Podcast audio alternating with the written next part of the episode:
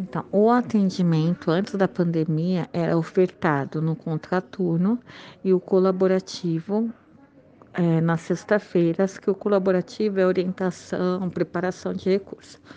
Com a pandemia, a gente é, realizou o atendimento em videochamadas, atividades impressas e materiais adaptados.